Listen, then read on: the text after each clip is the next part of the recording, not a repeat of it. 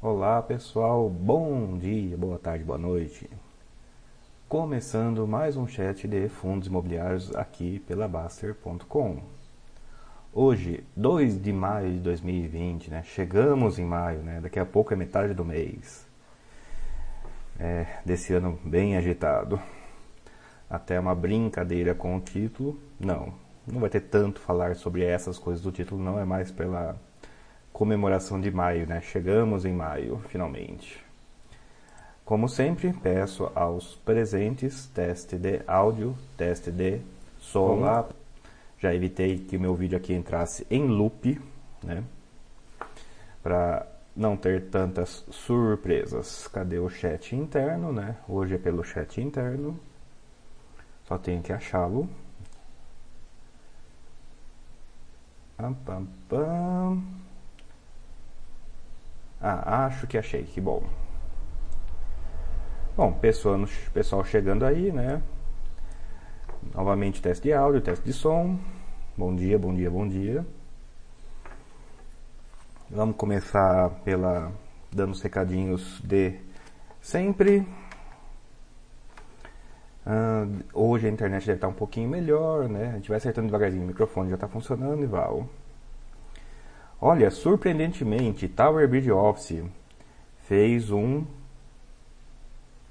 fez um fez uma extensão do prazo lá, pelo jeito muita gente deixou para o último dia, para variar. Fez uma extensão do prazo de um fato relevante incrivelmente bem tipografado, fiquei impressionado com ele. Quem não viu ainda, veja quem vocês conhecem que tem Tower Bridge, poste, eu vou tentar parar para ir lá no fórum e postar isso, né? O último aviso para o pessoal não perder dinheiro. Perder 10 reais por cota, assim, só porque não clicou no formulário e preencheu dados é muito, muito triste. Então, pessoal, comentem disso para o pessoal não perder dinheiro com Tower Bridge Office. Resgate do Tower Bridge Office.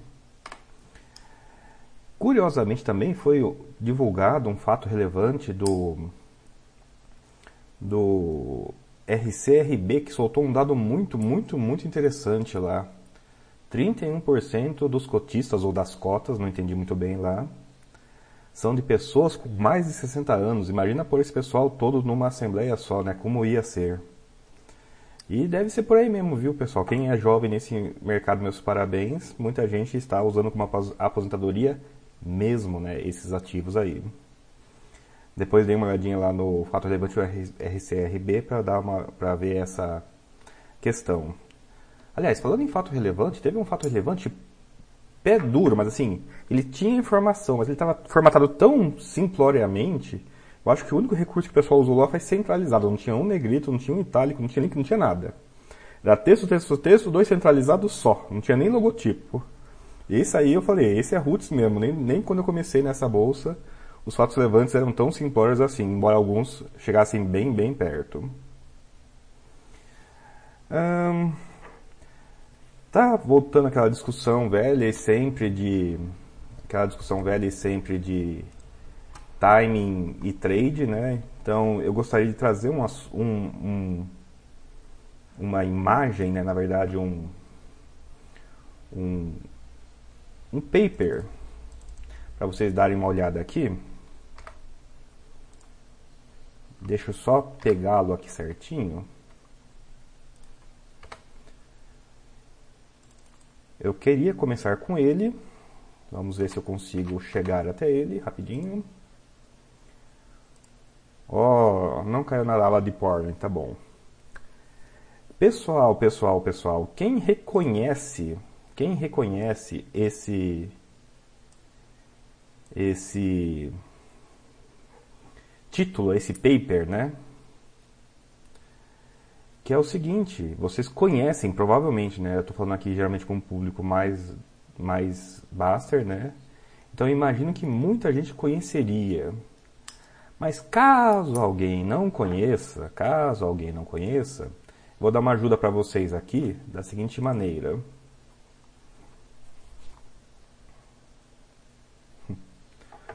O maior problema do investidor e seu pior inimigo é provavelmente ele mesmo, né? Uma ótima frase essa. Esse paper é famoso por aqui, ó.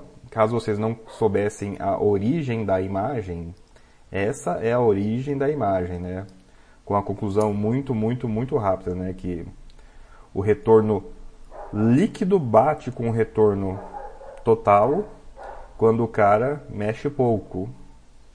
Diferentemente do cara que mexe muito e o retorno líquido dele é completamente diferente do retorno bruto.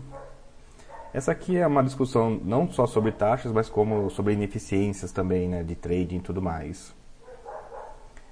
E isso aqui, na verdade, eu topei com esse paper de novo, quando eu estava procurando um outro paper que eu descobri, na verdade, que eu suspeito que ele nunca foi publicado. É uma lenda de mercado até onde eu saiba. Mas se alguém souber, né, o, se, se a Fidelity publicou aquele estudo realmente de que os melhores investidores são duas categorias, né, os mortos e os que esqueceram a conta, eu queria dar uma olhada. Foi um paper que foi comentado nos meus chats, nessas, nessas lives, e, e, e comentado como verdade. E eu cacei, cacei, cacei e achei muita gente comentando sobre, mas sempre todo mundo em segunda mão. Esse parece um caso aí em que não está publicado em primeira mão. Então, é provável. A gente viu muitos outros estudos com resultados muito semelhantes. Esse aproxima, inclusive. Mas esse da Fidelity aí, por enquanto, ninguém nunca viu em função primária. Mas se alguém souber, manda aí que essa é interessantíssima. Mas é incerto, né? ou pelo menos não publicado que exista. Teve a entrevista, pessoal, com o Sérgio Beleza, feita aqui no, no site esses dias. Quem não viu, eu recomendo, tem histórias muito, muito boas. E é tão interessante ver o quanto a gente evoluiu, né, do começo para agora. Como, como, a, como era tão claro e tão improvável que desse certo. E quão longe nós chegamos, né? É impressionante. Estamos na época de assembleia. Ok, não, provavelmente não vai ter muita assembleia presencial para minha infelicidade, né? Eu me mudei para São Paulo para poder participar de assembleia e o que acontece? Não tem assembleia. Aê, não tem assembleia presencial.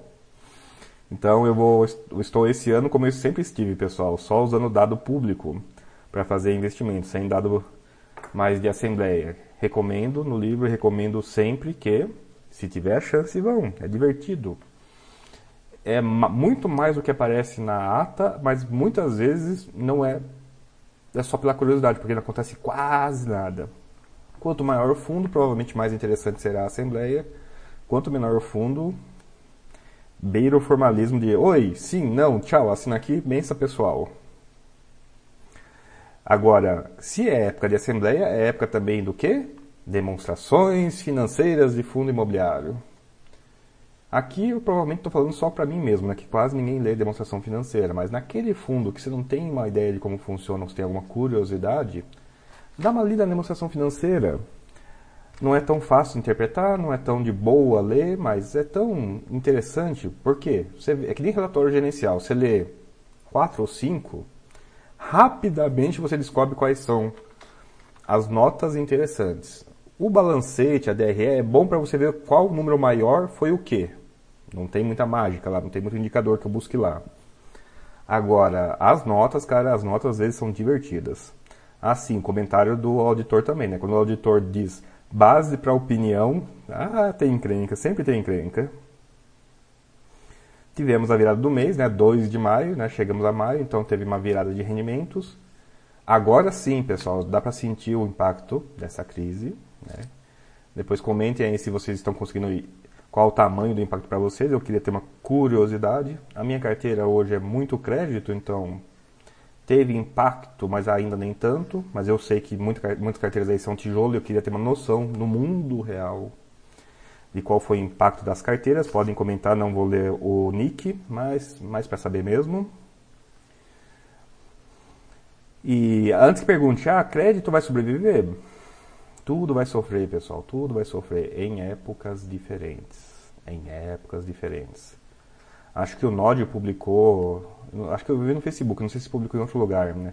A lista de fundos que do IFIX com rendimento zero, né? Foi um recorde de fundos com rendimento zero no IFIX. Fora do IFIX sempre teve, cara. Fundo que rende zero eu tenho, eu tenho alguns e acompanho muito mais. Agora, fundos no IFIX pagando zero, né? É uma coisa que realmente fez um recorde, né? Vocês estão presenciando a história acontecendo, o recorde de fundos zerados no IFIX. Hum... Aqui tem mais um aqui que eu esqueci. Ah, sim, esse assunto me puxa a outro. Daí eu tenho certeza que o pessoal vai perguntar, então eu já vou me adiantando, tá? Ah, mas não é obrigado a distribuir 95% todo mês? Não. É obrigado a distribuir 95% semestral. E ainda assim essa obrigação tem como, tem como não cumprir. Então, primeira coisa é semestral. Dois, não é uma obrigação tão, tão preto no branco assim. E daí vem a terceira coisa que é a mais importante de todas. Isso que os fundos fazem mensalmente, por tradição, por perceberem que é isso que todo mundo quer, porque é isso que todo mundo quer geralmente, eu concordo. Embora eu me divertisse com fundos semestrais, mas enfim. Isso são adiantamentos, isso são coisas opcionais, são feitas desde sempre, desde nascença em muitos fundos, que aí tem dezenas de anos. E daí? Nunca foi obrigação, não gerou obrigação, pessoal. Nós estamos vendo aí fundos zerando o rendimento agora porque não porque o pouco ou nenhum caixa, né, nenhum é zero, mas o pouco caixa está recebendo talvez seja necessário em coisas que são não mensais. Então, agora que os ferro e fogo assim. Ok que o ferro e o fogo é muito situação especial. Ah, é fundo que tem um imóvel só e ficou sem inquilino, aí se segura dinheiro, não cumpre a regra. Ah, fundo de institucional, que decide de qualquer coisa e, portanto, consegue mudar até a lei. Nossa, muda a lei? Muda a lei, cara. Tá na lei e a lei não precisa ser respeitada. Olha que legal, pessoal. É aquelas coisas que a gente fala em curso, né? Entra por um ouvido, sai pelo outro, mas nessas horas a gente se sente, né? Vingado nessa hora. E eu percebi que o pessoal tem gostado das histórias, né? Eu trouxe o, no chat semana passada, né? O pessoal, os astronautas que esqueceram de fazer imposto de renda, né? Quem esquece de fazer imposto de renda? Quase todo mundo e astronauta. Ah, é, pessoal, né? Não sei se vocês perceberam, maio, imposto de renda é até 30 de abril. Dou os parabéns para quem fez. E não, não precisam ficar assustados porque foi prorrogado por conta dessa história toda para junho. Junho. Ainda assim, eu vou puxar a orelha de quem ainda não entregou, porque deixar para junho é mau sinal, significa que está bagunçado a ponto de perder o imposto de renda e não é bom sinal isso nunca. Dou os parabéns para quem já entregou, está na fila de restituição se tiver restituição. Dou o puxão de orelha para quem não terminou, recorre aos fóruns, o pessoal tem material muito bom. No livro explica o grosso de como fazer a conta, de como declarar. Para quem já está em maio, né, espero que já tenha aberto a nova declaração de imposto de renda do ano 2020, né, a prévia 2020. Quem não sabe fazer isso, eu ensino aqui porque é interessante. Está um pouquinho atrasado até, né, mas não estava aqui na virada do ano. Né. Qual é a ideia? Abram uma declaração com o CPF 99999-2020-58, né, e chamem ele lá no na ficha de declaração do cara prévia 2020. Não preenche mais nenhum outro campo. Assim, essa declaração não corre o risco de sair. Nem o programa aceita nome com 2020 na transmissão, mas aceita na digitação. Dentro do programa, não fora. E daí vocês vão ter uma declaração, um programa da Receita que faz o cálculo para vocês de IRRF, que eu não aconselho, de compensação de ação e fundo imobiliário, e já resolve as mil dúvidas que todo ano tem se pode compensar fora de ordem, se pode misturar ação com fundo imobiliário, qual, qual combinação com DTI e opção pode, qual que não pode. O programa calcula para você, você não tem nem a dúvida, porque o programa calcula para você da forma que o programa aceita, esse ano, provavelmente no ano que vem, e a sua chance de errar diminui enormemente. Mas voltando que eu me desviei, o pessoal gostou de trazer histórias aí, e eu trago histórias geralmente do Stack Overflow, e nessa história, nesses an nesse ano agitado, eu queria. Teve um, uma pergunta no Stack Overflow que é muito interessante. Ela começa com um princípio até incomum. Por que os seres humanos são tão bons em xadrez? Note que essa é uma pergunta impossível antes da computação, né? O padrão de comparação do cara é a computação. Ah, computadores calculam trilhões de coisas por segundo. E seres humanos nem tanto. E ainda assim, seres humanos são muito bons em xadrez. Como? E é muito interessante ler, né, porque essa pergunta ela começa pela inversa, então a justificativa vai por um outro caminho. Mas ela toca em pontos importantes de finanças, e por isso que eu trago para vocês. E principalmente toca no ponto de racionalidade limitada e, no contexto de racionalidade limitada, em que quais são os, o que provavelmente a gente faz na nossa gelatina cinza aqui dentro, tá? Então tá aberto para dúvidas e perguntas, pessoal. Hoje eu tenho compromisso, então hoje eu não vou segurar vocês por duas horas. Hoje a gente vai terminar mais cedo.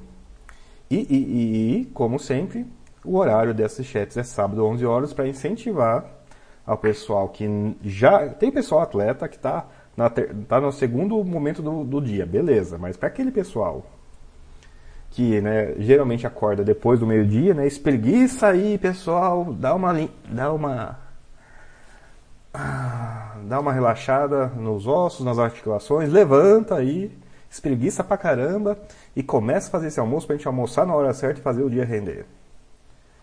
Ok, ok, ok. Vamos ver o que, que o pessoal está comentando lá no lá no chat interno, pessoal.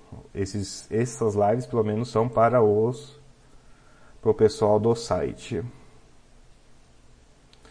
Ah, o pessoal dando bom dia, bom dia, bom dia, bom dia, pessoal. A confirmação de vídeo e áudio do King Baruch Rico, agradeço. Confirmação de áudio. Bom dia, bom dia. King Baruch, o que você acha dos imóveis e desenvolvimento do XPLG? Tem que olhar mais. XPLG tem é tanta diversificação que tem que a pergunta não é que acha dos imóveis, é qual o percentual de imóveis em desenvolvimento. E essa é a segunda pergunta. A primeira pergunta é qual o nível de desenvolvimento que no geral você topa em fundos de logística, né? Nessa ordem as perguntas. Pá, pá, pá, pá.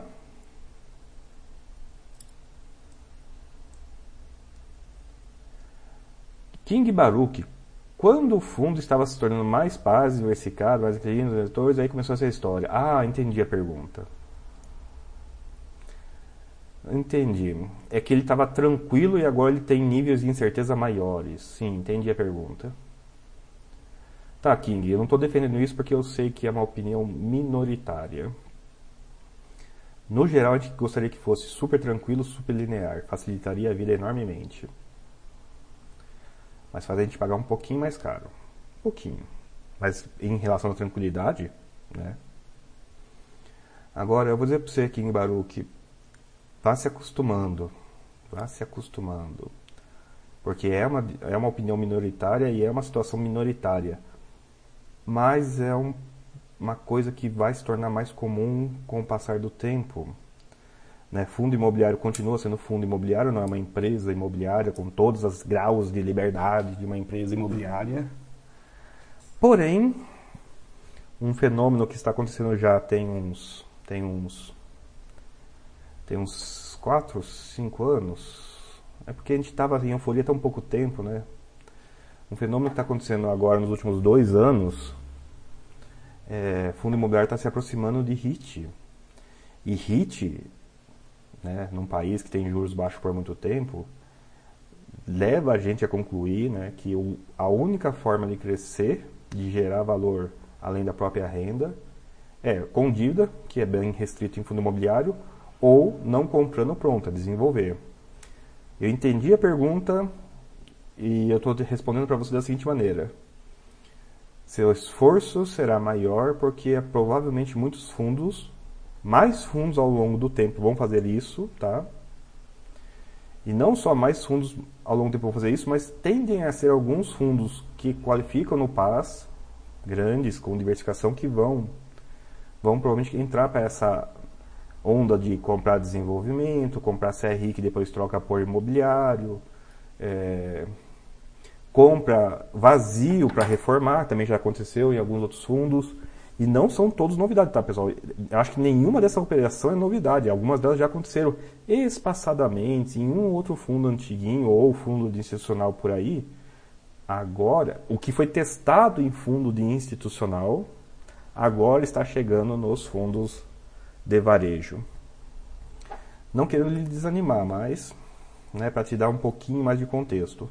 E daí sim você vai perceber que as duas perguntas que eu disse para você fazer são mais interessantes, né? Porque elas vão ser, pelo, pelo teor das perguntas, o grande divisor de águas. Ao desgostar, ao tornar, eh, são características menos interessantes essas, passa a régua, define, define a régua e passa a régua. Né? Realmente, qual o percentual que você aceita, inclusive zero, para você começar a aplicar por aí. Mas temo que, como os fundos mononativos ou gestão passiva que estão diminuindo a desaparecendo, fundos sem essa característica, né, que não tem um, um, pouquinho disso também, vão se tornar uma, devagarzinho mais maiores nesse mercado. Uh, ficou claro, King? Pode comentar, pode discordar à vontade. Vamos, vamos, vamos brigar aí. Ale 92. Veja algumas pessoas que buscam nas gestoras a gestão perfeita, que não comete nenhum erro, que qualquer discordância sobre o investidor gestor vira motivo para sair do FII e girar a carteira. Até que ponto devemos ser exigentes com a gestão? Muito boa pergunta, Ale. Resposta curta. Deve-se ser exigente com gestão, mas avaliar fundo a fundo. Resposta longa. É fácil discordar. É, incrível, difícil, é incrivelmente difícil o consenso. Como assim? Se você pegar 20 pessoas falando de um fundo e pedir para elas criticarem o fundo, todas provavelmente, eu vou afirmar bem genericamente, todas vão criticar. Não pelas mesmas razões. Isso gera um problema muito interessante para o gestor. Se ele for pegar a intersecção de todas as reclamações, são duas, vai, vai chegar a duas conclusões. Uma que ele não pode cobrar nada pelo serviço dele, duas que não tem um fundo viável, né? Então é fácil, é só ele não criar o fundo que todo mundo fica satisfeito, que é a única maneira de ele atender todas as críticas em paralelo. Ah, você está liberando a vida do gestor? Não, eu estou mostrando outro caso para você. A nossa reclamação, a sua, a nossa, a minha, não é sua, nossa, minha, é individual. Ela tende a coincidir em alguns pontos com algumas pessoas, mas no cômputo global não é assim, porque provavelmente o que uma pessoa quer e outra pessoa quer não é consenso. É fácil discordar e é fácil ter dissenso. E é, esse é o ponto onde você deve ser exigente na questão prática. Isso, essa reclamação desse fundo é novidade? Primeira coisa, ó, meta aprendizada. É uma coisa nova? Você descobriu é a primeira vez que aconteceu nesse fundo por conta desse gestor, ainda que o gestor tenha aplicado isso em outro, outros fundos. Ok. Surpresa negativa. O cara fez uma coisa que você não quis. Desalinhou. Você aprendeu uma coisa, primeiro. Agora você tem que olhar em todos os outros que aconteceu isso. Principalmente em fundos do mesmo gestor. Agora, corte prático. Ao eliminar essa característica ou esse gestor, você eliminou o mercado todo?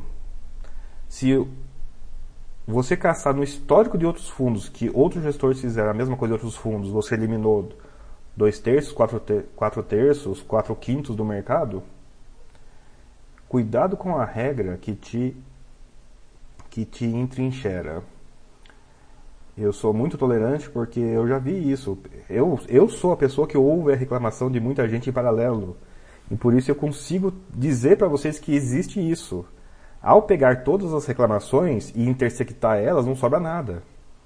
Então eu, pelo menos, tenho que ser bastante tolerante, porque né, que senão elimina todo o mercado, né? Qualquer crítica elimina todo mundo, porque não tem gestão sem crítica, não tem jeito. Mas eu vou por aí.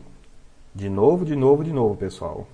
O gestor primeiro faz depois, talvez, comunica. Ele sempre faz, ele só comunica depois. O seu alinhamento vem em terceiro estágio. O gestor fez, comunicou, você entendeu e concordou. O entender Geralmente é problema de comunicação. O concordar não, é com o que ele fez. Mas eu vou dizer para vocês, tem um gestor que lá que eu bloqueei na minha vida porque ele processou o fundo para sair da gestão, né? E o pessoal odiava ele. Numa situação em que gerou concordância o suficiente para tirar o gestor, o gestor processou o fundo para não para não sair, perdeu, foi tirado do final e, eu, e a decisão judicial de perder foi é magnífica. Eu nunca vi um juiz bater tanto assim no, num, num autor de ação, né? Geralmente é ponderado e tal, mas nessa foi memorável, memorável. É gostoso de ler a decisão assim no sentido, caceta, derrubou toda e qualquer tese, toda e qualquer tese, não sobrou um ponto, né? O juiz não tem obrigação de responder cada vírgula do autor, mas essa aí demoliu mesmo. Já na próxima, na outra assembleia que o pessoal teve do fundo, o pessoal já foi, né, com a decisão para o pessoal ficar pianinho, né? Parou a gestão lá. Mas tirando isso, acontece essa. Ah, tem o fundo A e B do gestor e eu trato os fundos A e B diferente. Ah, mas o gestor é o mesmo. É. E ainda assim. Tem coisas que dá para generalizar, pessoal. Tem outras coisas que não dá. Tem que tomar, tem que ser prático. E daí eu vou dizer, eu finalizo isso com o seguinte, até ver se ficar claro a ler. O dinheiro está onde a boca está? Porque agora eu vou virar para a pessoa. A pessoa que muito reclame, reclame e continua investindo, o dinheiro não está onde a boca está. A pessoa já saiu e, e anos depois está lá amarga no, no, no chat ou na live ou no comentário reclamando talvez seja útil ou não para outra pessoa, porque a pessoa às vezes, porque a reclamação às vezes é tão vaga que não deixa o cara ter o não tem a maneira do pessoa confirmar a reclamação. Agora, quão bom está sendo para a pessoa ficar reclamando anos e anos depois que não gosta, né? Tem trocentas análises aí. Tem fundo que eu não pego por causa de gestão, tem. E a reclamação tem que ser não fundamentada, mas tem que ser rastreável. Reclamar, você tá, reclamar por reclamar é fácil, né? A coisa mais barata que tem, por isso que deve ser, por isso que tem tanto talvez, né? Barato é reclamar, elogiar é muito mais caro. Essa é muito opinativa, a Lei 92. Eu não sei se ficou claro, ou pelo menos se ajudou ou atrapalhou. Depois comenta aí.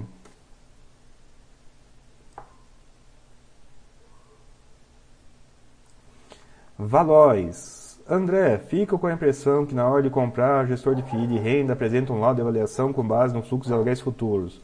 Falam muito em perpetuidade. Valois, é, procura um vídeo é, o Damogra, eu não acerto o nome do cara, Damogran, é, o indiano lá que é carismático. Ele tem um curso de evaluation no YouTube, público, e um dos módulos do curso é a inversa da frase que o Arthur tanto fala, né? É o cão que abana o rabo, não o rabo que abana o cão. Mas justamente num dos módulos do curso lá do Damogran, um dos slides é, começa bem assim mesmo, sobre perpetuidade. É um, é um tópico dentro do Evaluation que é só perpetuidade, o valor terminal na verdade. E ele brinca no slide isso, né? Que é, é, é, é, é, esse é o ponto onde o rabo, né? Imagina que tem um cachorro, né, um cachorrinho aqui, tem um cachorrinho com o rabo, né? Tá o rabo parado aqui e o cachorro abanando, né? Imagina o cachorro abanando e o rabo paradinho, né? Num 3D assim, dando zoom assim de lateral. Valóis. Eu não vou saber de cabeça, mas tem uma regra internacional para isso que o Brasil segue, normatizado. Tem até uma NBR, disso. E essa NBR define qual o procedimento para dar valor no imóvel. Daí define, na verdade, não um, define três, mais ou menos, né, três grandes classes. Uma delas é fluxo de caixa. Fluxo de caixa é incrivelmente justificável passo a passo. Se você pegar a justificativa do porquê o valor de um ativo tem que ser os fluxos de caixa dele, isso tem é todo um silogismo né, bem definido. E valores. A alternativa disso é o cara pegar o valor do rabo e falar, ah, o valor do imóvel é esse porque sim. eu sei que essa não é uma alternativa que é legal e gostosa e tal, de ah, pega rendimento futuro e taca no Excel e vai planeta. Pois é. É que nem a democracia, é uma das menos piores. Sujeita a distorções, tanto quanto o cara pegar o valor do rabo e falar, não é esse. A alternativa, né, para não deixar você sem alternativa, Valois, é pegar a NBR e ler, só dá um minuto. Deixa eu, eu fiz um curso disso com o material do próprio Arthur, já aproveitar publicamente agradecer. O Arthur me passou uma aula lá e quando eu, poxa vida, como que eu vou dar essa aula? Ele já, não, pega esse material aqui e mexe. Daí eu consegui sair do outro lado com, com o material. Cadê? Cadê, cadê, cadê? Outrem, cursos. Agora tem que achar, né? CNF. Tá, só um segundo. Né, o, o, PDF tem 24 megas. Aí imagina quantos slides tem o curso. Não é curso para institucional, daí eu pego pesado também, né? A minha obrigação lá é, é moer o pessoal. Ah, me lembre de falar do curso na sequência, que eu não falei. Vou lá. Sim, 148 slides. Nossa senhora, e não tá rápido.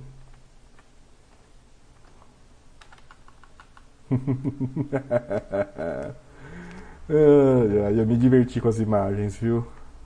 Vou, vou pôr para vocês aqui uma, um slide desse curso para institucional para vocês terem uma noção de como é diferente a, e como até o quanto que a gente brinca com isso daí.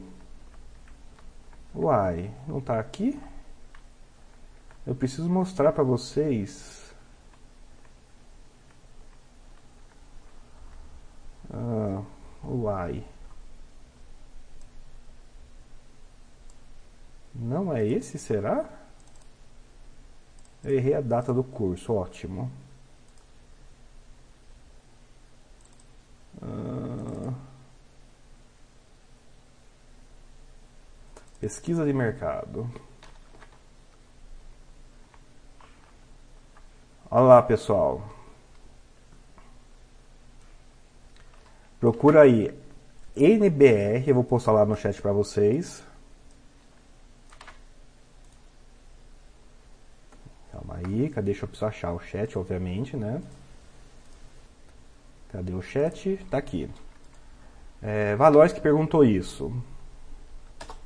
Tá aí a regra BNT, Valois. Leia. Tem quatro que eu saiba, tem três principais, mas tem numerado de um, dois e quatro, que é as principais. Leia, é, leia essa norma, veja quais são as alternativas, porque é em cima delas que as alternativas são feitas. Sobre perpetuidade, insisto, dá uma olhadinha lá no vídeo do Damogram, né? E, e, e, e, e perpetuidade é duas coisas. É pegar o status quo e ir até o final dos tempos, ou pegar um valor terminal, arbitrar e sair. Eu vou dizer para você, Valois, a, a, alternativa pessoal que eu faço. Pega dois anos para frente, né? Esse o próprio, o próprio curso lá fala, né? Quanto mais no futuro você vai, mais difícil fica, né? Então, põe pega dois anos para frente, dois anos para frente, a chance de você acertar é maior tirando coisas como essa agora, né? Com essa, tirando coisas como essa aqui, que ainda assim aumenta a chance, né? Imagina o cara que fez o estudo de fluxo de 20 anos com valor crescente, né? E acontece isso, aí ter um buraco no, no primeiro ano, no segundo ano. Não está previsto, né? Agora, faz, na pessoal faz dois anos, seria um, uma coisa que eu tento fazer aqui, até porque a imprevisibilidade aumenta. Agora, se você quiser uma alternativa mesmo, mesmo, mesmo técnica, embora que eu acredito não normatizada, é o seguinte. É, o núcleo imobiliário lá da Poli, aqui, de São Paulo, tem um professor lá das antigas, esqueci o nome, se alguém souber aí me cita, até para falar que ele vai no programa do Arthur de vez em quando. Ele usa uma técnica diferente. Ele usa cadeias de Markov com variáveis flutuantes e pseudo-aleatórias para definir o valor não com base em um cenário, que é uma crítica. inclusive da perpetuidade. A perpetuidade é um cenário só, né? Você pega e perpetua. O terminal também é um cenário só, tem um número nesse um cenário. Como você trabalha com um número só, é um cenário só. Essa técnica de usar várias variáveis em cadeias de Markov, em simula simulações, desculpa, falei errado. É mais fácil para vocês achar por é, procedimento de Monte Carlo. Pelo menos tem uma vantagem, que é a seguinte: você não trabalha com um cenário, você trabalha com 4 mil, 5 mil, 8 mil cenários, tira a média deles, sai no final com um valor só, mas com a vantagem de não ser um cenário. É, se vocês não acharem, me avisa que eu tenho posto. Eu acho que vou ter que abrir um tópico né, de coisas comentadas que precisam de citação. Né? Eu gosto que vocês tenham o material. Espero que quando vocês leem o material de origem, vocês não peguem muito erro né, nessa hora. Consegui responder, Valois, pelo menos?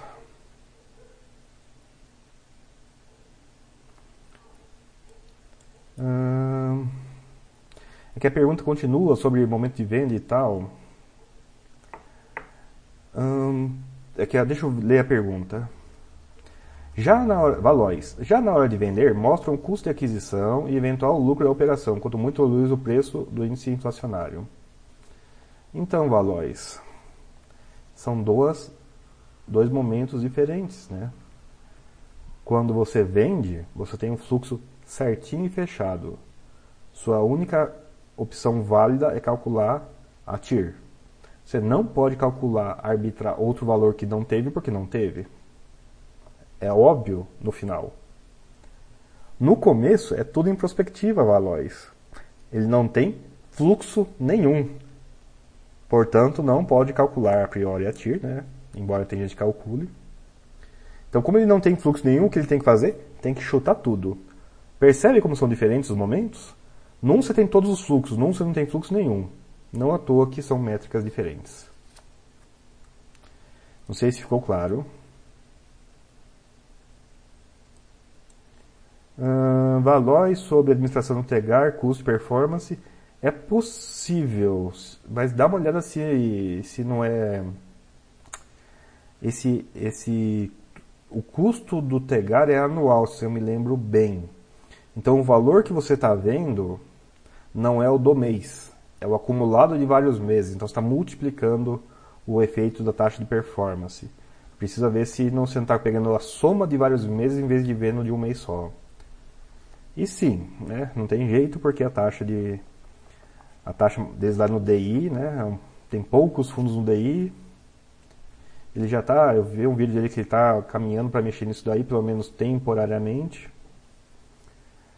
Ai, ai, CDI, pessoal, CDI dá muito problema, nossa senhora. E é o indexador da galera, né? Nem sei, quanto está o CDI hoje, hein? CTIP CDI. Esse tipo CDI, série histórica, não. Não. Antigamente, né, quando tinha o da CTIP, era só colocar CDI que caia direto no valor.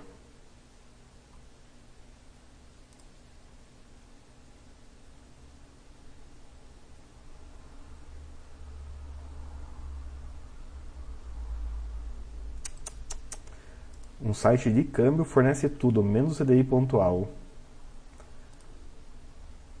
Ah, tá no site da B3 que abre um pop-up.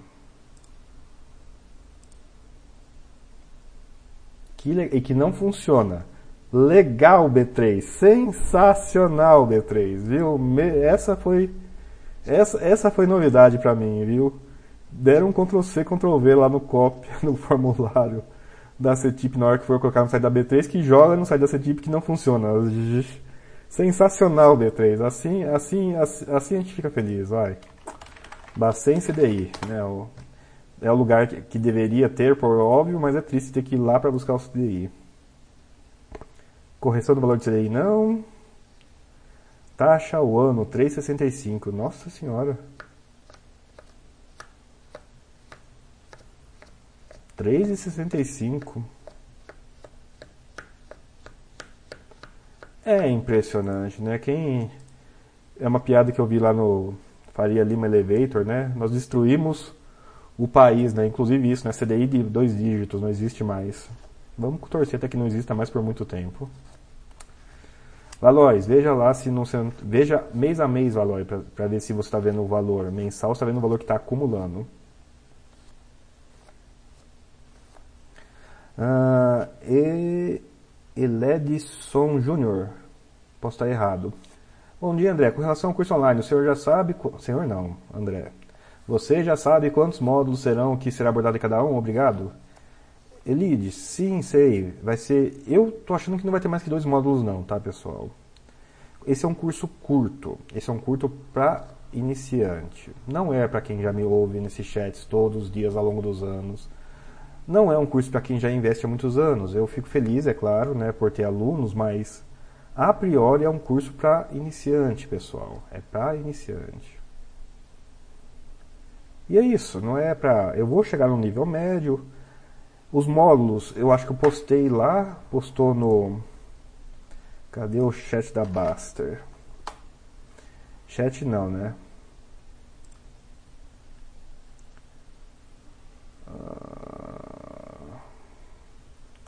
Cursos. Ah, ótimo, não colocou lá ainda. Tem que pedir para ele colocar.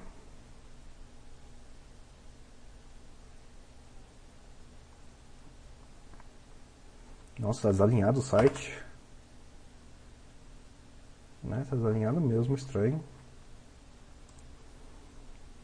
Ah, pá, pá, pá, pá, pá, pá, pá. Deixa eu achar aqui.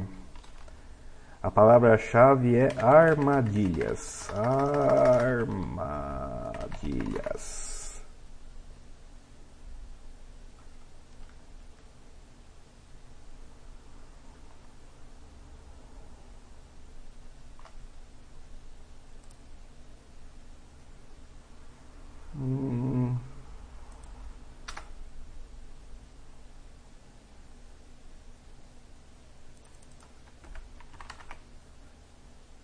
Nossa, André, tá difícil.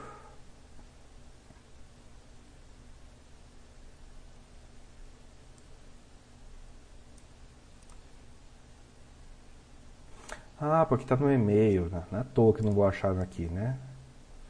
O que eu passei por e-mail tá no e-mail. Por isso que eu não vou achar aqui.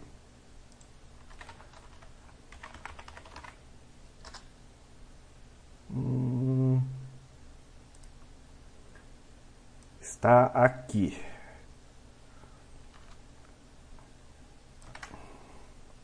Deixa eu pôr no Word aqui rapidinho. Daí fica mais fácil. Pam, pam, pam, pam, pam, escritório. Writer. Cola sem formatação para não dar problema, né?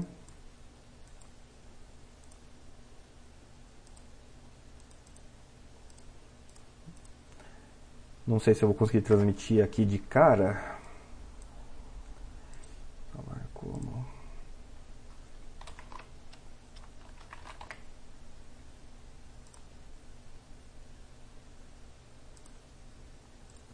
Acho que vai dar. Pam, pam, pam, pam, pam. Pasta pessoal. É, ficou horrível, mas ficou horrível pra caramba. Mas tudo bem.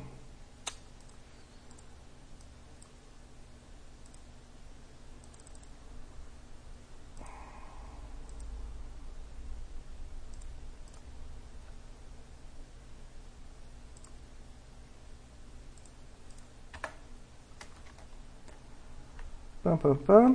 É, deu certo, olha, deu certo, quem diria? Pergunta era quais os módulos. Então, né? Quais os módulos? Introdução, bem, ba bem basiquinho, né? De onde veio para onde. De onde veio, como veio. Uma parte que é chata, eu sei que é chata, mas é importante, pessoal. De regulação e assembleias. Ó, oh, Funciona, voltou o Tamagotchi. Aí, olha, não sabia se o Tamagotchi ia voltar. Pronto, ó. Ah, opa, lado errado, tá ali. Ah, Tamagotchi voltou. Quem se lembra do Tamagotchi, né? Tamagotchi voltou. Introdução, bem bobinho, né? O pessoal às vezes não sabe um pouquinho da teoria, do porquê que é isso aí.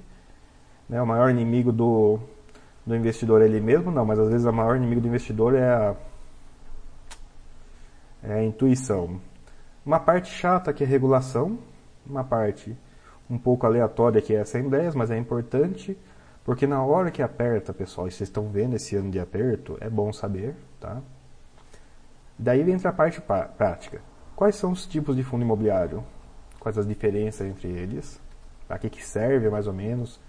Tem usos diferentes, tem psicologias diferentes, tem, tem questões diferentes. Setores imobiliários, porque tem a, fundo de papel é mais ou menos curto a explicação, mas fundo de tijolo a explicação é longa. Então você tem que entrar nos setores um por um para dá a experiência pessoal do que esperar por tipo de tijolo, né? E a parte final, né, armadilhas. Como é um, é curso meio curto esse, pessoal, né? Dá, vai dar umas 4 horas, então eu tenho que cobrir muita coisa em 4 horas, então vou dedicar esse módulo para ah, eu quero investir. O que eu preciso saber na teoria, o que eu preciso saber na prática e pegar relatório gerencial. Porque o que, o que excede disso daqui ou é muito alto nível, ou é coisa que provavelmente vai resolver, médio nível para baixo, que resolve com tal de relatório gerencial. Ah, vai ter mais módulos? Eu estou pensando em fazer um módulo só, só de fundo DCRI, porque eu percebo que não importa quantas vezes em chat eu falo, explico para o pessoal fazer a conta, não fica. Então eu vou pegar um dia em curso, gastar 3, 4 horas nisso, para mostrar para vocês a conta. E eu vou dizer para vocês, a conta é depois que você vê lá pronto, você fala assim, mas isso eu, eu, eu, saberia, talvez. Sim. Eu sou muito fã da teoria de pegar o relatório gerencial, pessoal. Sou muito fã da teoria de pegar o relatório gerencial. Pessoal que fala que não sabe como fazer a conta, ah, eu não sei fazer a conta. Ah, vamos abrir um relatório gerencial. Ah, mas eu quero saber a conta antes. Não é assim que funciona. Tem que, tem que abrir o bendito do relatório gerencial para saber que dado está disponível porque a melhor é uma coisa, ó, pessoal, é importante isso. A conta perfeita não existe. A conta que se faz é tão grosseira, é tão simplória, por falta da informação imperfeita, que a gente pega o dado grosseiro e mais simplório ainda, mas é o dado disponível para fazer a conta. E acho que o, o grande mérito do, disso é, na verdade, metade do mérito é explicar que a conta é grosseira, não é precisa. Porque fazer a conta e tal, ó, eu vou adiantar para vocês, pessoal, um exercício online para quem estiver me ouvindo agora aí.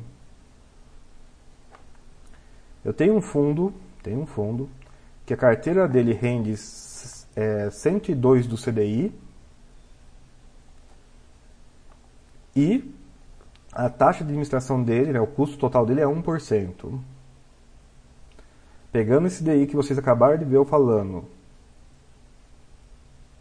na verdade, eu vou fazer dois exemplos, desculpe, reseta. Tem um fundo que rende exatamente CDI e tem um custo de 1%.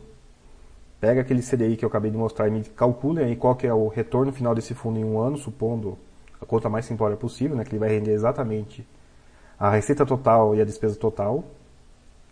E pega um fundo que é 102 do DI, que tem 1% de taxa de administração e faz a mesma conta. Quem puder fazer aí, vamos ver se, é, se consegue ser do outro lado, para esse a discussão anda. O resto, pessoal, tem mais uns detalhes, mas o resto, em nível de importância, em nível de coisas que modificam a conta, é sentar a bunda na cadeira e ler o menito do relatório gerencial, caceta. O bom desse vídeo é que eu posso xingar, né? Não é o vídeo que eu não tenho que preocupar com monetarização. Ai, ai, xingar é bom. Então, ele é respondido? Era isso a dúvida? Reginaldo08, bom dia, que bom que voltou. Bom dia, Reginaldo, agradeço. agradeço a calorosa recepção. Espero que seja útil, espero que seja elucidativo, né? Tem que ajudar em vez de atrapalhar. O Rodrigo F mandou Rodrigo F. Eu acho que a gente vai ter que comentar de novo lá com o pessoal sobre o problema do chat dando enter. Mas diminuiu, viu? Eu senti que diminuiu bastante.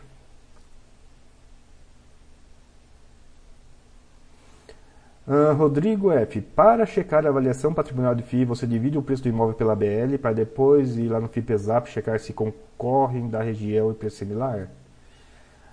Rodrigo F. Eu prefiro fazer isso para prédios próximos do que com, com olhar no FIPESAP, porque o FIPESAP geralmente é mais pro residencial.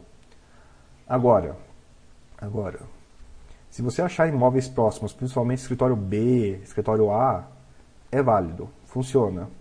Mas eu prefiro fazer a conta é, fundo a fundo, põe isso numa planilhinha, e numa segunda coluna, você, você abre no Google Maps o endereço do prédio, ou o endereço médio dos prédios, mas faz por prédio, e coloca um, um, uma qualidade. Você vê foto do prédio, vê foto do entorno. Você coloca o seguinte: esse prédio, nesse endereço, nessa região, numa escala de 1 a 5, A, E, não importa, coloca um qualitativo comparar o seu qualitativo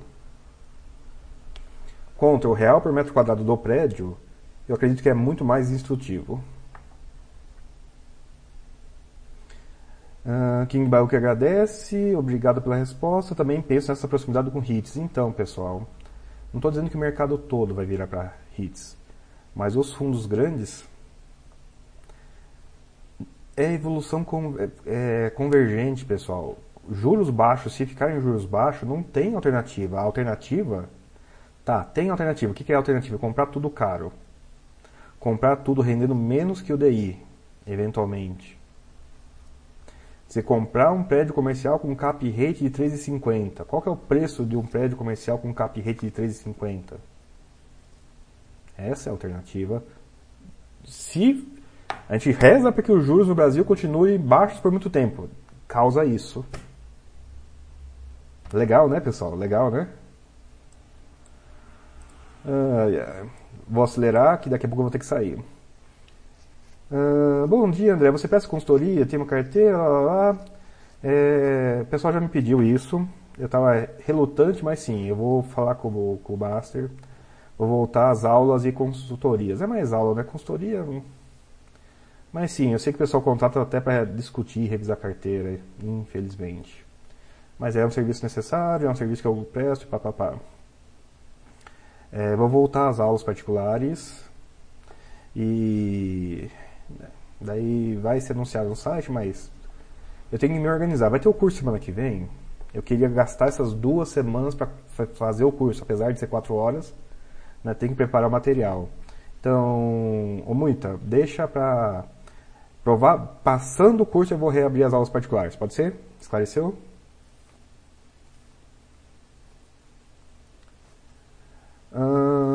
Pantro, bom dia André. O informe mensal estruturado aparece as alavancagens futuras dos FIIs, mas notei que nos relatórios gerenciais não. Estou cometendo algum erro de leitura no relatório ou isso não aparece?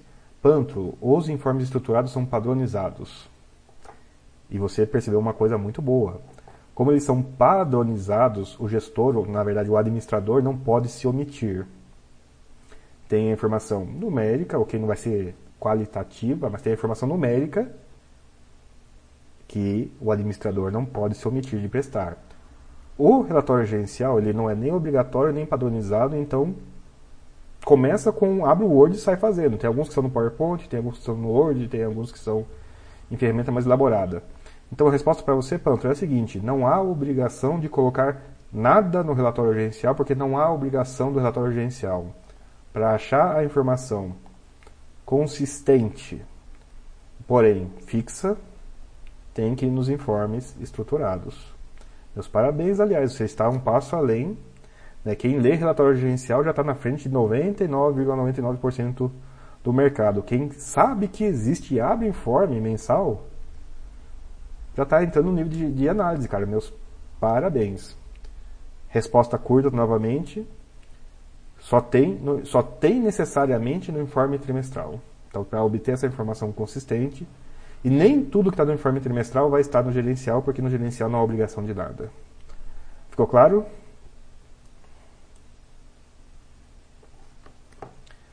Uh, Valois pergunta qual o gestor do caso? TRX. A Lê 92 agradece, ficou claro que bom, essa é importante. O Moita fala Damodaran. Cara, é, é simples, eu não consigo acertar o nome dele. Toda vez eu esqueço, eu aprendi errado o nome dele e não consigo tirar. Vou ter que ficar um dia falando, sim, Damodaran.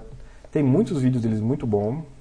É engraçado ver um cara que discute análise do mercado inteiro, né? é uma coisa que a gente não tem o hábito aqui no Brasil, mas é relativamente habitual no nível de gestão e até investidor profissional. E ele também tem cursos individual.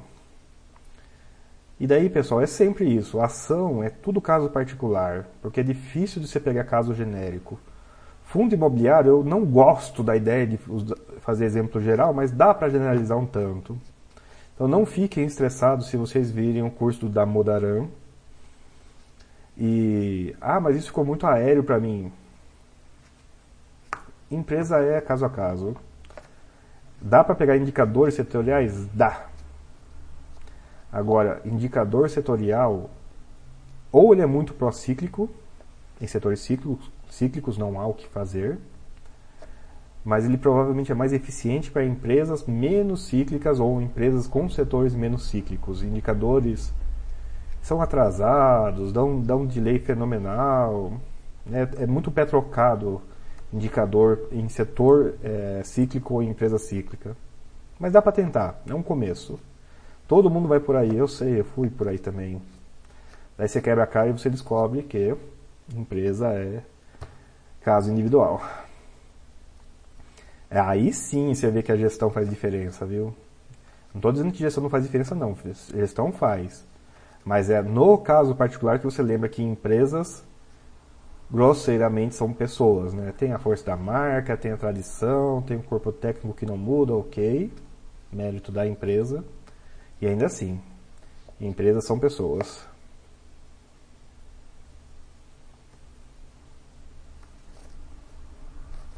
Ai, ai, Miyagi. Mijiati. André, me desculpe, mas hoje temos aqui bolo de cenoura com cobertura de chocolate. Poxa vida. Hum. Ah, não deu salada de frutas. É, pra mim também não. Hoje foi uma shawarma pra mim de café da manhã, que foi um jantar de ontem que eu pedia mais sabendo que ia ser hoje. Hoje pra mim foi shawarma de café da manhã. MS Ribeiro, vocês estão falando de valuation? Às vezes sim, às vezes não. Vai e volta, aqui tem assunto básico e assunto complexo. Embora sim, meu chat seja famoso por lidar com assuntos ou um pouquinho vagos de alto nível ou complexos nas especificidades. Valuation é divertido, eu faço, eu gosto. E ah, mas deu tudo errado agora. E daí continua sendo divertido. Boa, essa é uma coisa que eu esqueci de falar quando eu fiz a entrevista lá no Barone. Ah, a gente faz valuation e voou pela janela. É, eu falo isso pra, direto, né? voou pela janela, voou. Olha que interessante, pessoal. Isso era virando março ainda, nem, nem tinha chegado no meio de março, mas virando em março começou as discussões. Nossa, será que essa crise pode ser longa? Né? Daí eu que gosto de ser preparado em vez de preocupado, fiz o seguinte: peguei as minhas trocentas planilhas de fundo imobiliário, minhas poucas de ação, que eu tenho poucas ainda, e eu fui lá na fórmula, né, tem os dados, tem os dados seriais em cima e tal. Eu fui lá na linha de fórmula lá embaixo, né? E peguei a fórmula assim, ó, apaguei a fórmula de retorno 12 meses à frente e troquei a fórmula. Essa, essa empresa vai existir é, em 2021? Eu gastei 6 minutos e 40, eu cronometrei isso, para responder há dois meses atrás quais empresas que iam sobreviver ou não. E eu Pronto, estou tranquilo, essas vão sobreviver, está resolvido minha vida, gastei seis minutos para descobrir isso, pronto, próximo problema para resolver. Essa foi a parte útil de fazer valuation. Valuation é preço. Ah, mas é só valuation serve para preço? Não. Conhecimento de valuation é conhecimento tão próximo quanto do operacional da empresa setor. Daí você se diverte com isso.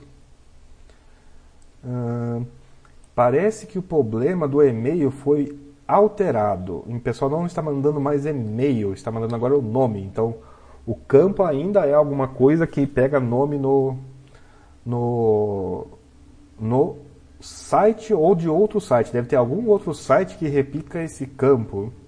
Então, por favor, quem tiver com um tempinho aí, já abre lá um aviso na parte de sugestões ao site, problemas de TI do site, que corrigiu o problema do e-mail no chat interno, mas substituiu por um problema de nome. Agora o pessoal está postando o um nome, o nick ou o nome, em vez do e-mail. Quem puder, por favor, poste lá. Avisa aqui que vai postar e ato seguinte, por favor, poste lá, por favor. Uh, Laol. Será que é o IAOI que eu falava e é Laol agora? Laol, André, você pensa em fazer um curso mais avançado na Baster no futuro, talvez presencial, quando for possível? Sim, sim. Tem que ser presencial, porque tem que calibrar o que vocês estão entendendo. Um curso avançado ele não tem ele tem pouco slide, pouquíssimo slide, e eu é grosso modo responder dúvida, porque eu não consigo nunca cobrir todo toda a questão.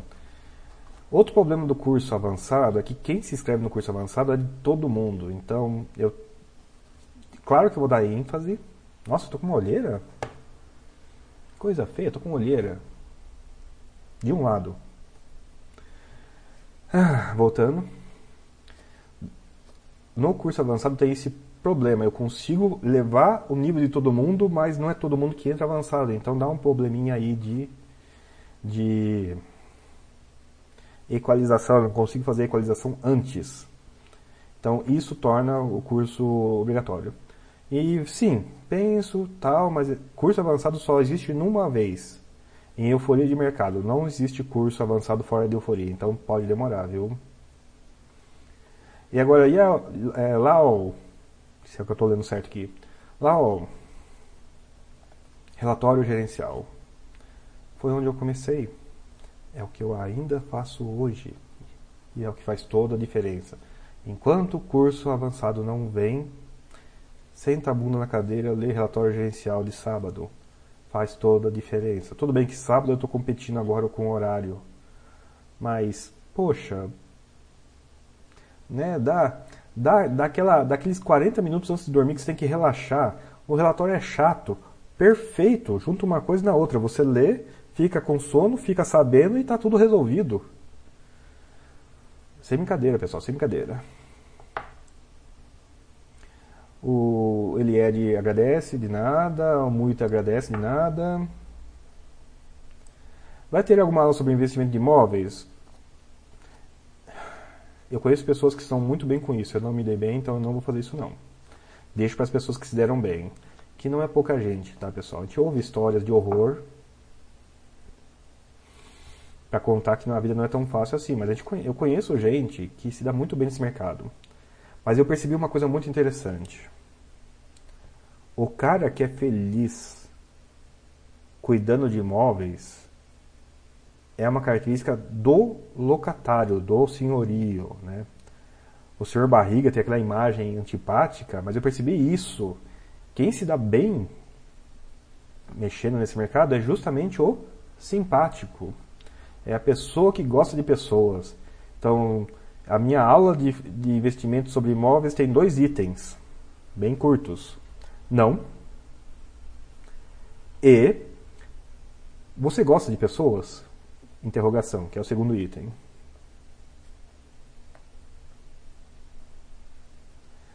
Ah, é, Rodrigo F. O FIB sempre considerado fundo high quality, mas não acha que nesse momento inquilino isso é complicador, tem rolo, passando dificuldades, alugo 35% do imóvel? Rodrigo F. Tem problema de inquilino grande? Tem.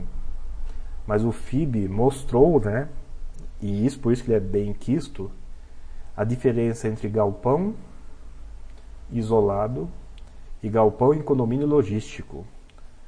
O FIB é um caso em que 100% dos imóveis é um condomínio logístico. Daí o high quality dele. Uh, porque daí o problema não é só o problema não é pôr o inquilino de volta, né? são dois, dois problemas. Tirar o inquilino, que às vezes é complicado, industrial, complicado pra caramba, e colocar outro no lugar. Quando você não está no condomínio, você não, você não tá com tanto. Quando está fora do condomínio, você não tem tanta pressa de tirar o cara, você quer ficar credor do cara. Quando você está no condomínio, não, meu amigo. Tira o cara primeiro, depois você vai atrás do, do crédito, porque você tem alta chance de alugar.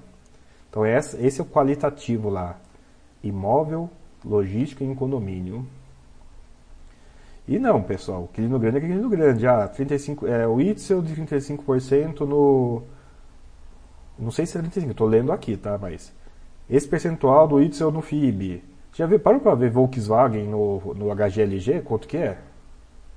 Para aí e comenta aí quanto que é o Volkswagen no HGLG. Para e vê o nível de vendas na, de carros nesses últimos dois meses. Hum... Doutor Augusto MR. André, o, merca é, o mercado ou você já tem alguma opinião a respeito do limite financeiro dos shoppings, ou seja, até quando os shoppings podem resistir para não decretar falência?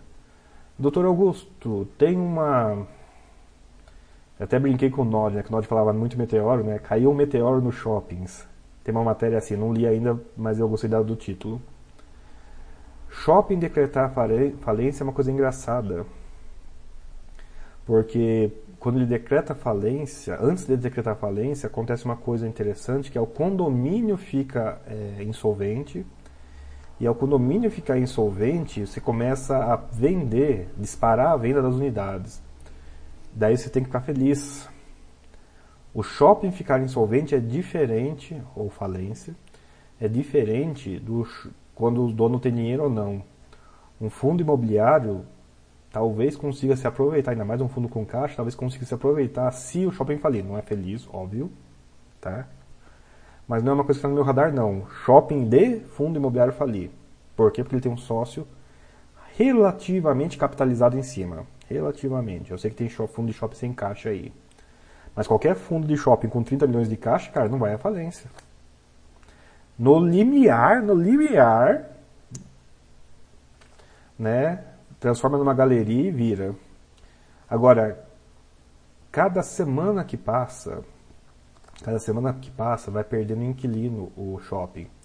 Então ele vai, ele vai voltando para Greenfield, né? O shopping super maturado ele retoma mais rápido o shopping menos maturado retoma mais lento. E a sacada é não volta em Santana. Você até abre as lojas, mas vai ter uma rota, vai ter inadimplência, vai ter loja fechando, vai ter loja que vai ser difícil de colocar no lugar, vai ter loja que vai entrar com aluguel baixo. É, aquele, é aquela sensação de Greenfield, a gente já está nela, tá, pessoal? É, teve shopping que abriu aí ao redor do Brasil e é legal e tal ver aquela imagem daquele primeiro Muvuca entrando, geralmente é velhinho, é engraçado, mas. Mas você vai ver o nível de vendas, não tá grandes coisas não. É, é triste eu falar isso, mas a gente tá vendo essas fechadeiras de shopping. Vai dar preocupação de falência? Vai. Shoppings sem sócios financeiros vão sofrer mais do que shoppings com sócios financeiros. Então você pode, na verdade, avaliar isso como um, infelizmente um problema, mas que talvez, talvez dê chance de comprar um pedacinho aí. Eu duvido, viu? Sócio, quem é sócio em shopping geralmente é sócio financeiro mesmo, não é tão provável que isso aconteça não. Shopping vai falir é o ruim, talvez você não queira de qualquer maneira. Agora, reabriu, então eu não estou supondo que vai falir nunca. Agora, reabriu tá Greenfield de novo. Então, prepare-se para um longo e tenebroso volta aí. Uh, ao discutir valuation, está contra a filosofia do site? Eu não tenho problema com isso. Uh, é para ampliar horizontes? Mais ou menos, tá, pessoal? Mais ou menos. De novo, ó, eu comecei esse, esse live de hoje falando daquele estudo, mítico estudo, que investimento bom, investidor bom, é, cai em duas categorias. O cara que morreu ou o cara que esqueceu que tem a conta, né? Que é não muito diferente do cara que morreu. É o cara que pouco mexe. Isso mostra, inclusive, né? Tem estudo publicado disso, blá, né? Rotatividade dá problema não e tal. Agora não é. O que vocês fazem aqui no site de qualitativamente colocarem ativos no Buster System não é uma, não é uma forma é uma forma superficial de valuation, mas ainda é. É um valuation de qualidade, não é um valuation que dá preço no final. É que vocês não veem as discussões homéricas que eu tenho o pessoal. Ah, André, você faz, você faz fluxo de caixa descontado? Eu faço fluxo de caixa, mas não desconto. Ah, mas por quê? Porque apaga a informação. Olhar a empresa qualitativamente produz, em termos de carteira e alocação, uma coisa tão próxima, tão próxima do valuation mais conservador que não faz tanta diferença não, viu?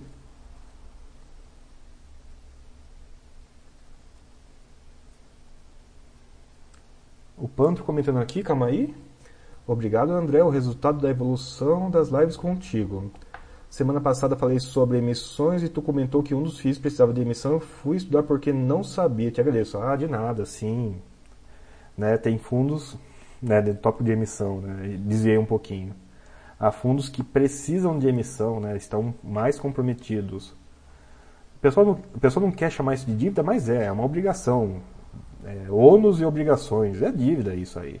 É uma dívida contratual, embora não seja né, um adiantamento ou um fluxo a receber, mas é dívida. O cara está obrigado a pagar, o cara tem um valor a pagar no futuro, combinado contratualmente.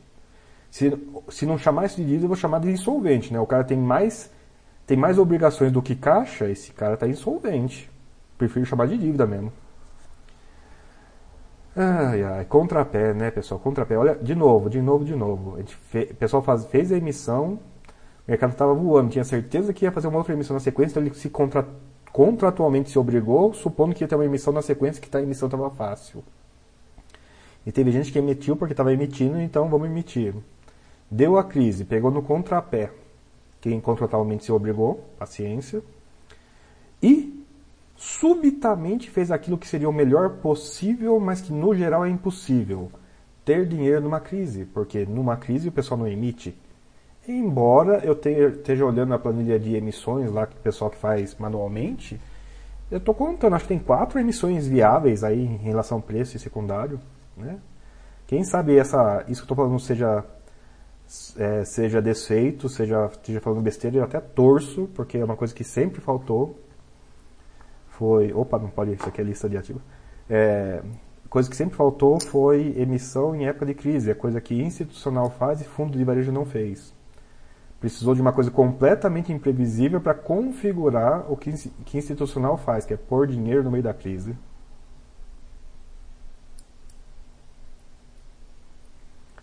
Uh... Danes, VC, quais as diferenças e semelhanças de buy de ações e FIIs? A semelhança, Danes, é a seguinte: aproxima muito quando você tem uma empresa de payout muito alto e crescimento muito baixo. Essa empresa se assemelha com o fundo imobiliário. Tá? Então, de onde você tira que crescimento orgânico ou crescimento interno de fundo é baixo, pelo menos historicamente é baixo. Quem sabe no futuro. Outra coisa é que FII e ação não serve para investir.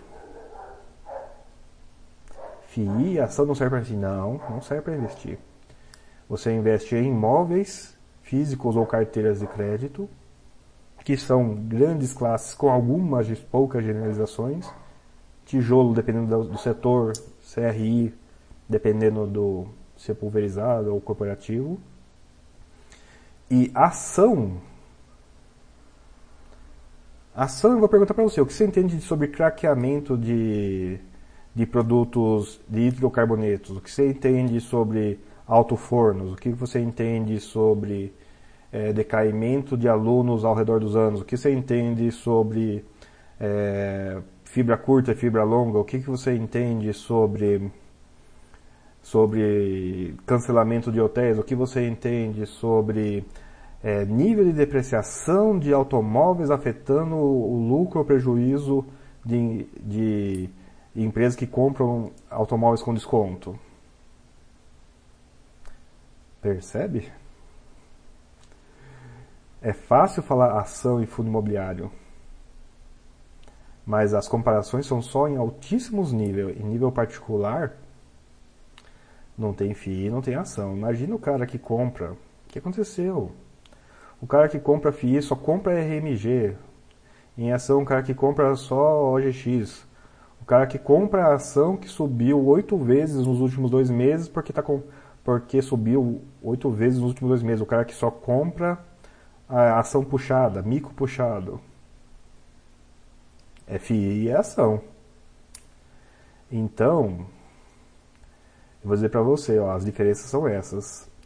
Em nível muito alto, fundo imobiliário se assemelha à empresa, não ação, com payout alto e sem crescimento. Eventualmente você leva uma rasteira de ambos. Bom, o bom, talvez, talvez, é que fundo imobiliário é um ativo tão perto da base da economia, né? Ela é tão constante na economia que ela tem um nível de sobrevivência muito maior no automático. Ela explode menos as pessoas. Ser um setor concentrado é ruim. Ser um setor super concentrado, uma atividade super básica, é, é menos desaparece menos. Grosso médio, grosso modo. Uh, Rodrigo F. Como operar um FIC amortiza, tipo Max Invest? O que temos que prestar atenção? Rodrigo F. Um fundo de prazo, um fundo em desinvestimentos, como é o caso, inclusive do Hotel Max Invest, para você operar ele é bem simples. Basta saber todos os fluxos que ele vai ter até o último, até o final dos tempos, quando ele acaba. Bem simples, é, é só pegar um por um, pôr na planilha e calcular quanto que ele vale hoje. É assim que você opera um fundo de prazo. Não dá para fazer isso, não opere. Simples assim. Ok? Uh, e Carve é sensacional, de nada. Uh, Elides, ele é Elide. Concordo com o fato que ao diversificar, alocar vários ativos, comprar mais atrasados é uma forma de valuation, para mim mais interessantes. Então, é uma forma de. Isso aí é menos valuation e mais anticíclico. O Buster System, pessoal, é genial por ser anticíclico. Fazer marcação ao mercado é um problema. Ser anticíclico é transformar o problema numa solução, que é difícil pra caramba. A pessoa comprar na baixa é difícil. Eu vi o pessoal lá pedindo para sumir com o ativo, né, esconder ativo do Buster System. Eu vi lá o pessoal roubadinha, né, você pode comprar fora. É difícil o pessoal seguir o plano. E sim, ajuste no meio caminho tem. Eu não vou criticar para seguir o plano a ferro e fogo, mas eu vou falar o seguinte para vocês. Tem um momento que você tem que desistir do ativo. Nem que demore dois anos, três anos. Não porque ele vai dar prejuízo para você pôr dinheiro em outro ativo. Não, para ele parar de ficar te incomodando. Você tem todo dia, todo dia nasce, você tem um número fixo de segundos no dia. Tira o tempo que está dormindo, tira o tempo que você está trabalhando, tira o tempo que está se divertindo com a família. Os minutos disponíveis, minutos disponíveis para você pensar produtivamente seus investimentos num dia são muito poucos. Muito poucos. Nesse ponto, a gente não é diferente do processador de computador. O processador de computador está rodando aqui o celular, de vocês não importa, é o seguinte, ele está processando, ele tem tantos megahertz por segundo não usou um ciclo desse megahertz, ele tá, foi desperdiçado, ele não volta mais. Você vai, o próximo é o próximo. Então, tem, tem um porém aí que é o seguinte: valuation qualitativo, que é o que acontece no Buster System, é o ato de pôr ou tirar ativos pôr ou tirar ativos dentro dele a compra anticíclica, marcada a mercado, né, do preço que mais foi para trás, ele é uma medida de aproveitar um problema, transformar um problema em solução, que é comprar o que está para trás. Porque, olha só, esse é o segundo passo. O primeiro é, o ativo entrou qualitativamente na carteira. Não adianta montar um Buster System de mico. Até se vocês quiserem, façam na mão, montam um Buster System só com mico para vocês verem. Vocês vão se surpreender como tem ano que vai bem, cara. Tem ano que vai bem. E tem anos como esse, né, que daí para voltar para recuperar, né, é uma década. Em vez de recuperar em um ano, por exemplo.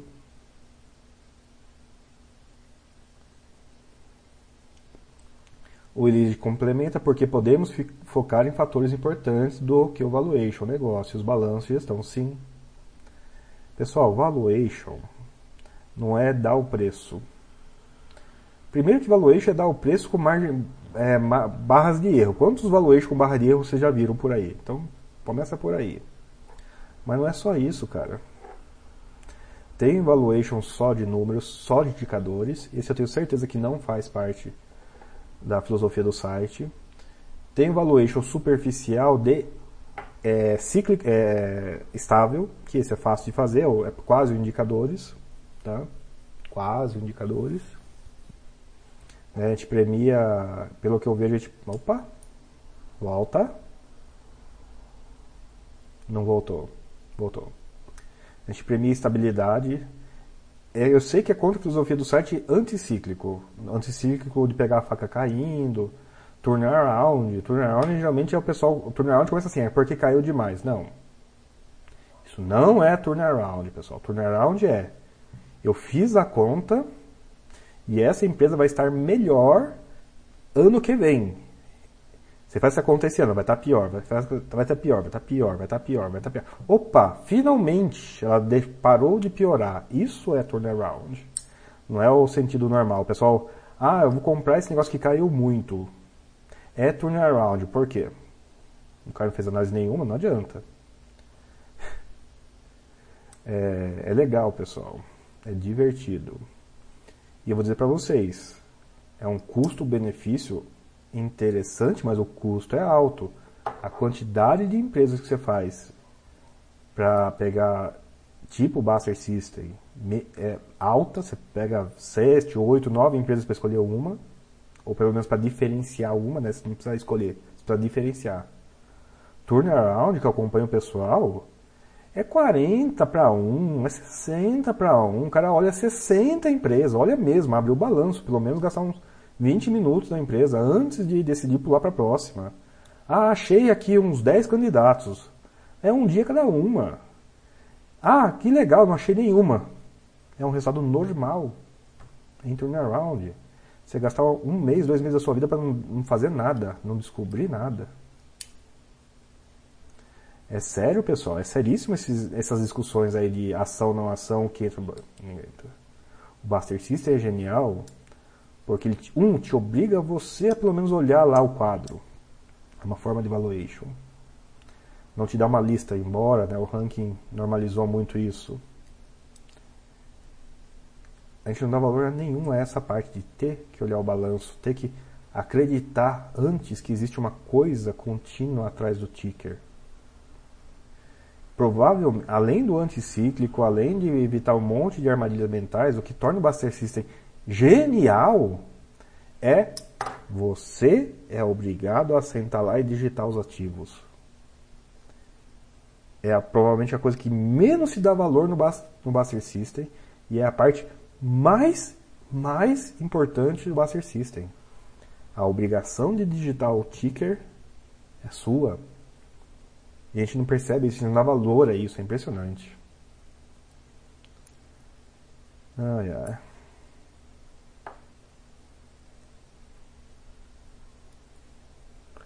Uh, Lote comentando. É, é um prazer, André. Obrigado. Excelente chat. Estou diversificando os FIIs e me deparei com um deles que está ficando para trás. Está ficando para trás, vou colocar em Pessoal, gente tira ativos da carteira, normal. Só não... Normal. Não dá para fazer uma boa empresa sem demitir algumas pessoas. Triste, terrível. Tem que ser mal. Sua empresa tem uma rotatividade de 35% dos funcionários a cada três meses. Lamento dizer, sua empresa é tóxica pra caramba, isso não é normal. É uma questão de dosagem. Mas é isso aí, pessoal. É, é nessas horas que quando você vê que você está fazendo pouco é que você está fazendo certo. Acho que a mensagem da positiva é essa. Quando você está fazendo pouco é que você sabe que está fazendo certo. Quando você não faz nada que é bom, mas preocupado. Quando você está fazendo muito, ó, seu resultado está tão perto da aleatoriedade, seu resultado está tão perto do paper que eu mostrei aqui no comecinho, quem não, quem não viu no comecinho volta, que daí quem está mexendo muito vai ter aquele resultado lá. Vai ter o resultado abaixo tão abaixo da média que seria melhor ter comprado o índice. Ok, não tem índice. Não tem índice ainda que dá para comprar de fundo imobiliário. Quando tiver, eu vou dizer para vocês, eu vou poder responder o que dá para responder para ação, que é o seguinte: você tem tempo? Porque isso define não quantos ativos você vai ter na carteira. Isso define se você vai poder ter alguma coisa na carteira que não seja índice. Daí você vai assistir um monte de chat meu, um monte complexo, e falar assim, mas eu não estou fazendo nada disso. Pois é, porque o critério para investir em ativos variados, na falta de índice, é ter um pouquinho de tempo. De, como o exemplo aí que o Lotte falou, eu olhei. Para olhar tem que ter tempo, para olhar tem que sentar na cadeira. Que é o que muita gente não faz e por isso muita gente tem pouco resultado. A troca consciente é sempre elogiada. Percebem? Hum, Rodrigo F. Sou cotista do RBVA. Gostaria de saber se os imóveis Santander têm problemas semelhantes do BBPO. Tem problemas semelhantes, mas eles tendem a ser é, menores. Né? O, o Santander está menos tempo no Brasil do que o Banco do Brasil. Então, eles são um pouquinho menores. Minha briga no SAG é, é contratual. Tem imóvel, imóvel de banco, pessoal, é enrolado. Não tem essa, tá? É enrolado. Agora, quanto mais tempo o imóvel existe, mais enrolado ele é. Tende a ser, né? Então, nesse quesito aí tem, mas tende a ser um pouquinho menor. O bom dessa história aí, né? Tem um bom. É que o pessoal do RBAV, coitado, estão super especialistas em resolver esse tipo de rolo por causa do Agências Caixa, né, do antigo Agências Caixa.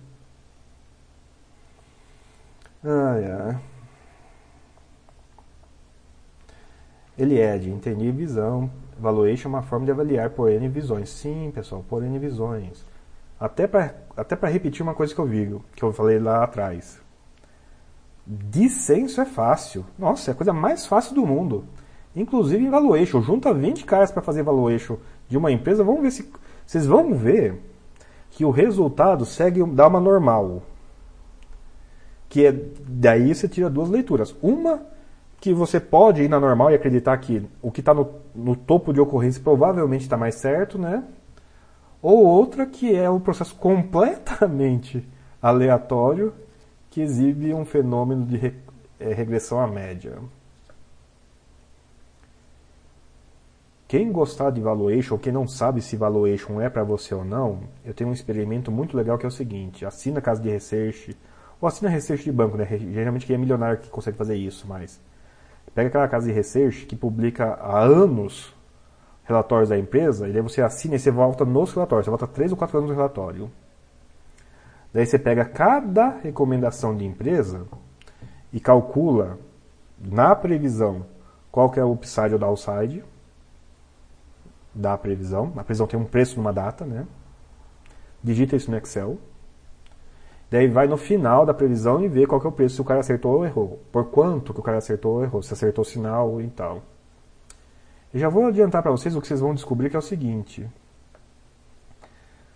O erro é muito maior, tende a ser muito maior que o downside e o upside. O erro, errou. Ah, era para subir, caiu.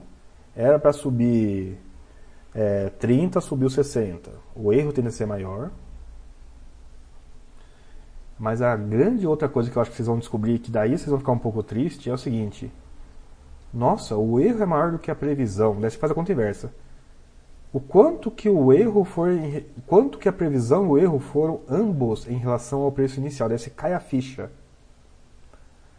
O pessoal faz previsões muito próximas do preço atual. O preço atual é uma enorme âncora. É, faz parte do valuation.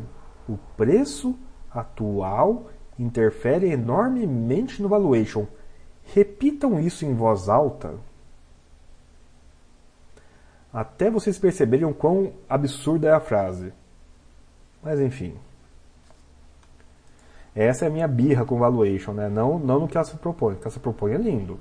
Eu até gosto de fazer. Agora, você pega o resultado corporativo dela, não faz exatamente o que ela se propõe a fazer, não. Pessoal, tem que sair daqui a pouco. Vou, última pergunta, vou encerrar, tá? Porque tá no final também, chegou no final e já, daqui a pouco já estou atrasado. Uh, pergunta, está vendo tornar-se proprietários de vários tipos de imóveis? Ah, ah, Foganolo, sim e não. Tem fundos um pouquinho mais abertos.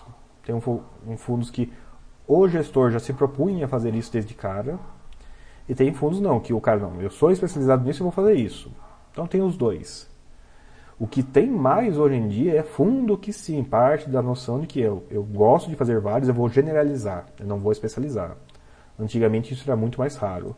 Não vejo fundos mudando com tanta frequência de, de estilo, não. E quando muda, geralmente é assembleia, é comunicado. Tem.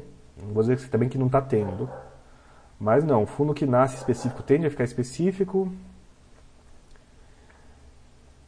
Tá, tudo bem. Teve com a Zara Agro, né, que não comprou o prospecto. Não sei se vocês viram, lá teve um do residencial que falou que não ia comprar também o prospecto. Tá, tá, tá. Tá tendo umas coisas aí um pouco desagradáveis nesse sentido também. E com isso, dito mais de uma hora e meia de chat, eu já vou encaminhar para encerrar aqui os chats. A live de hoje, tá? Então, aproveitando o momento final para relembrar, Tower Bridge Office. Quem não quiser perder dinheiro, por favor, responda a cartinha lá. 2020, pessoal. O ano do Covid 2019. O ano da reserva de emergência. Como é que está a reserva de emergência de vocês? Vocês estão acima dela? Vocês estão abaixo dela? Vocês estão usando? Quem está usando está em emergência, devem mudar o nível de consumo. Quem não está usando, ok, capricha no, no resumo, mas tenta manter os aportes, né? A gente não aprende muitas coisas na baixa, não. Os nossos aportes na baixa tendem a ser menores, mas é engraçado você poder contar a história depois, é muito legal você poder contar a história depois. E, e e ainda que não afete lá o seu preço médio, tanto assim, quando você fala assim, não, eu fiz aquela comprinha, aquela comprinha lá me deixou feliz, me deixa dormir de noite, a gente vai dar um peso enorme para ela. Uma coisa incrivelmente irracional, mas que ajuda no médio e no longo prazo na parte da psicologia, né? Triste apelar para a parte ilógica, mas que ajuda. É... E coisas do tipo. Façam esses experimentos, pessoal, divirtam-se com eles. Eu vou, acho que só faltou postar o link do o link do paper. Eu postei? Se não postei, aproveito e posto agora, pelo sim, pelo não, para vocês poderem pegar aí. Deem uma lida, é, é legal ver, ver não só a tese pela qual é usada aquela imagem, mas vocês verem o que foi consultado, o que foi feito do, do, do, do, do do né, de onde que vem as discussões aí. Não adianta perguntar para mim se é tudo ou nada, se vai com ou contra, porque eu não, não é tudo ou nada, pessoal. E é isso aí. Encerrando o chat de fundos imobiliários aqui pela Baster.com. Alimente-se, pessoal. Cuidem-se. Plano e siga plano. É isso aí. Abraço, galera e, e, e, até!